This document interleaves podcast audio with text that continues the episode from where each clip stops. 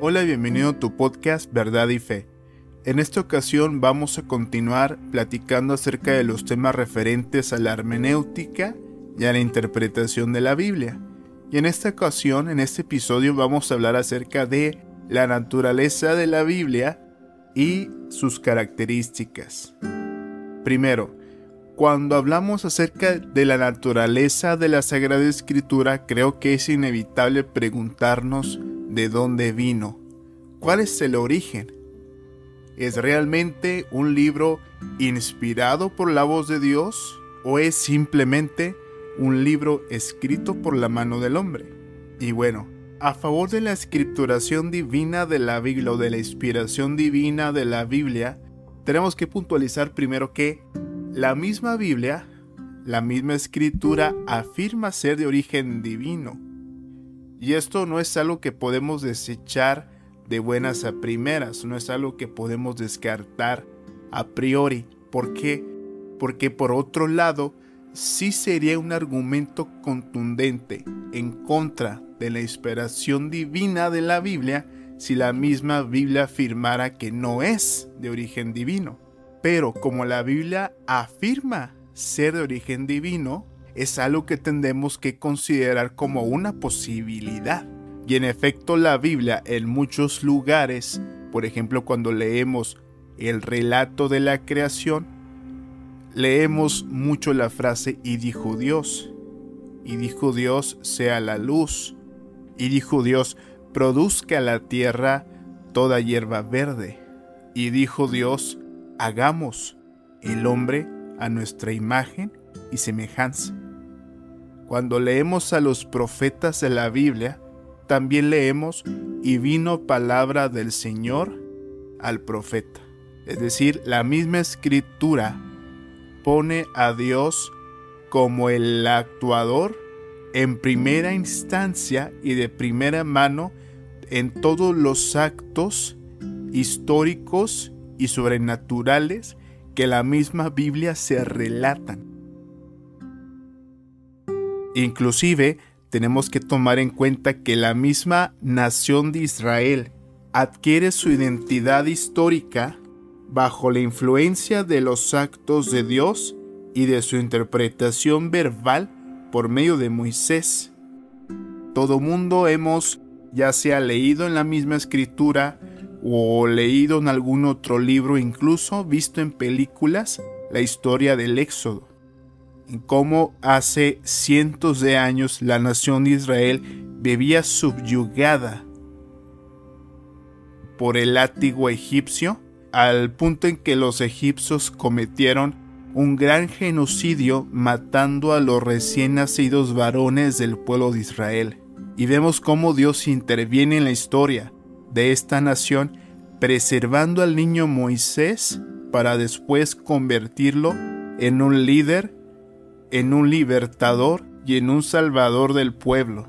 Leemos también cómo Dios lleva a través de ese peregrinaje de 40 años en el desierto a toda la nación de Israel, hombres, mujeres y niños, conduciéndolos a esa tierra prometida de la que fluía leche y miel. Y no solo eso, una vez Israel ya constituido como nación, debe toda su estructura política y religiosa a la revelación de Dios a través de los sacerdotes y los profetas. Vemos como todos los actos ceremoniales del pueblo giraban alrededor de un tabernáculo y cómo ya en los tiempos de los reyes se erige un templo de adoración a Dios y cómo la forma de gobierno de esta nación fue al principio puramente teocrática. Y entonces, ya que el origen de toda una nación se debe a una revelación de Dios a, un, a cierto personaje histórico, creo que es algo que tenemos que considerar y tomar en cuenta. Por otro lado, tenemos que tomar en cuenta su extraordinaria coherencia y su armonía. Es decir, ¿cómo es posible que tanta cantidad de autores, siendo de diferentes nacionalidades y habiendo vivido bajo contextos políticos, sociales y económicos totalmente distintos y abarcando un periodo de aproximadamente mil años, pudieron escribir esta serie de libros que guardan una unidad y cohesión extraordinaria, tanto que admitimos reconocer la acción de Dios en su elaboración, en su inspiración, es decir, Dios actuando tanto en la revelación de la escritura como en el ordenamiento de la misma, incluyendo al Nuevo Testamento. Es decir, Jesús mismo, la palabra encarnada de Dios, el verbo de Dios hecho carne, aunado al testimonio y el magisterio de los apóstoles, guiados por la dirección del Espíritu Santo. Ahora, sabemos que esto, su extraordinaria coherencia y unidad, no es tampoco un argumento definitivo que avale su inspiración divina. Pero, si hubiera un libro inspirado por Dios, seguramente tendría esta característica. Y hagámonos esta pregunta. Si Dios existe, si este cosmos, este universo, desde la molécula o la célula más microscópica, hasta las enormes galaxias y cúmulos de estrellas en los rincones más lejanos de este universo. Si todo esto tiene un arquitecto, un creador, un diseñador, o como nosotros le queramos llamar, ¿no era de esperarse su revelación?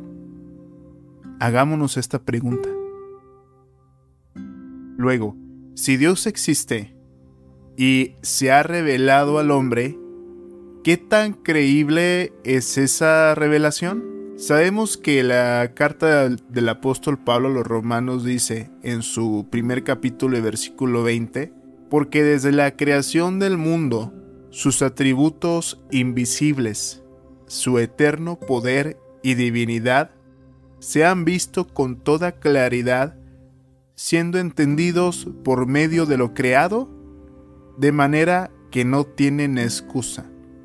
Lo que está diciendo aquí el apóstol es que lo visible, lo creado, lo tangible, es suficiente evidencia para mirar hacia un hacedor, un creador o un arquitecto del universo.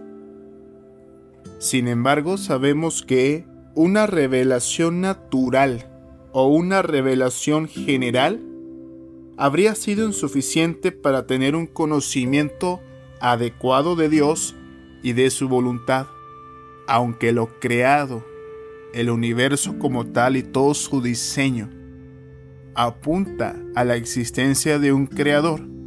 Esta revelación natural o general no es suficiente evidencia para que nosotros conozcamos a ese creador, mucho menos para que entendamos qué es lo que ese creador espera de nosotros, es decir, su voluntad. Esto es algo que lógicamente debe de provenir de ese mismo ser. Dios mismo tiene que revelarnos su propia voluntad. Dios mismo tiene que permitirnos a través de la revelación la posibilidad de llegar a un pleno conocimiento de su ser. Dice la epístola a los Hebreos capítulo 1 versículo 1, Dios, habiendo hablado muchas veces y de muchas maneras en otro tiempo a los padres por los profetas, en estos postreros días nos ha hablado por el Hijo es decir, Jesucristo. Entonces, ¿se ha revelado Dios? Creemos que la respuesta es afirmativa. En efecto, Dios se ha revelado, pero aunque es afirmativa, no es simple. No hay una respuesta simple. Hubo un proceso de revelación.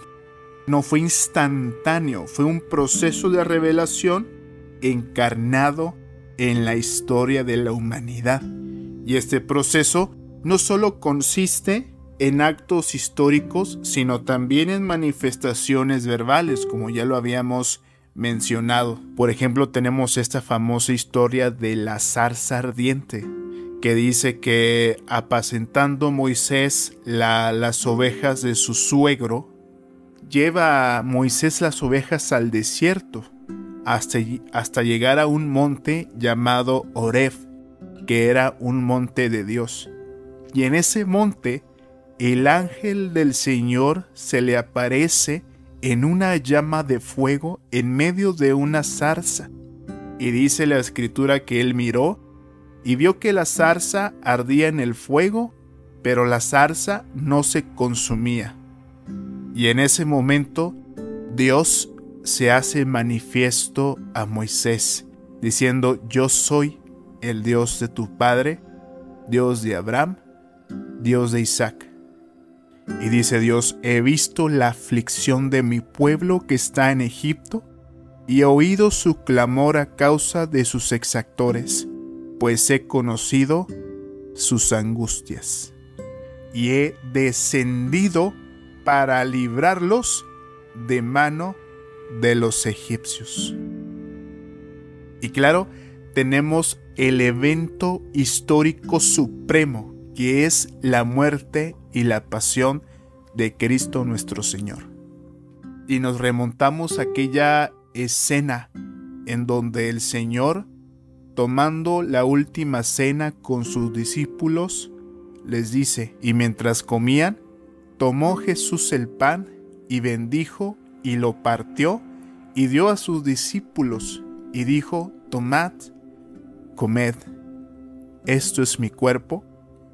Y tomando la copa y habiendo dado gracias, les dio, diciendo, bebed de ella todos, porque esto es mi sangre del nuevo pacto, que por muchos es derramada para remisión de los pecados. En conclusión pudiéramos decir que los grandes actos de Dios son interpretados por Dios mismo, no por hombres, y que la misma persona de Cristo, sus palabras y su obra constituyen el cenit de la revelación de Dios al hombre. Cristo nuestro Señor es por excelencia la manifestación y la revelación del carácter y la voluntad de Dios al ser humano. Ahora, habiendo ya establecido el testimonio de la propia escritura en la afirmación de su inspiración divina, y habiendo establecido ya la confiabilidad o credibilidad de esa revelación, tendríamos que pasar a la inscripturación como tal. Y según el mismo testimonio bíblico, es Dios mismo quien ya sea directa o indirectamente ordena esta inscripturación. Dios mismo ordena que sus palabras sean puestas por escrito. Como ejemplo pudiéramos mencionar todos aquellos pasajes donde Dios ordena que la ley dada por Él mismo sea puesta por escrito empezando por los diez mandamientos y terminando por las mismas leyes ceremoniales del culto religioso Israel. También en muchas ocasiones Dios ordena poner por escrito la palabra dada a profetas como Isaías, Jeremías o Daniel. Y ya en el Nuevo Testamento no olvidemos que Cristo mismo ordena al apóstol Juan escribir en un libro toda la revelación que se le da sobre los postreros tiempos. Entonces debemos de concluir, y por lógica también, que la mejor forma de haber preservado esa revelación en el tiempo en que fue dada la misma revelación fue a través de la palabra escrita. Incluso en la segunda epístola de Pedro capítulo 3 y versículo 16, al mismo Nuevo Testamento ya se le trataba como una revelación. En, este, en ese versículo Pedro se refiere a los escritos de Pablo como las otras escrituras. Pero eso sí, es muy importante que reconozcamos la siguiente afirmación, que la escritura no contiene todo lo que Dios ha revelado. No contiene todo lo que Dios ha revelado. Por ejemplo, en el libro segundo de Crónicas, capítulo 9 y versículo 29, dice, el resto de los hechos, desde el primero hasta el último, del reinado de Salomón, tarde y temprano, están escritos en las crónicas del profeta Natán, en la profecía de Ahías el Silonita y en las visiones del vidente Ido, en lo que tiene que ver con Jeroboam, hijo de Nabat. Los mismos libros históricos inspirados o tenidos por inspirados afirman estar incompletos en cuanto al contenido de los mismos. El ejemplo más clásico lo podemos encontrar en Juan capítulo 21 y verso 25, que dice, también hay muchas otras cosas que Jesús hizo. Si todas ellas estuvieran escritas en libros, supongo que en el mundo entero no cabrían los libros. Ahora, si bien es cierto que la escritura no contiene todo lo que Dios ha revelado al hombre, el material que se ha recogido y que se ha preservado en la Sagrada Escritura es suficiente para que se cumpliera el propósito de la revelación, el cual es guiar a los hombres al conocimiento de Dios y a la fe. Muchas gracias por escuchar este episodio, que tengas un excelente día y que Dios te bendiga.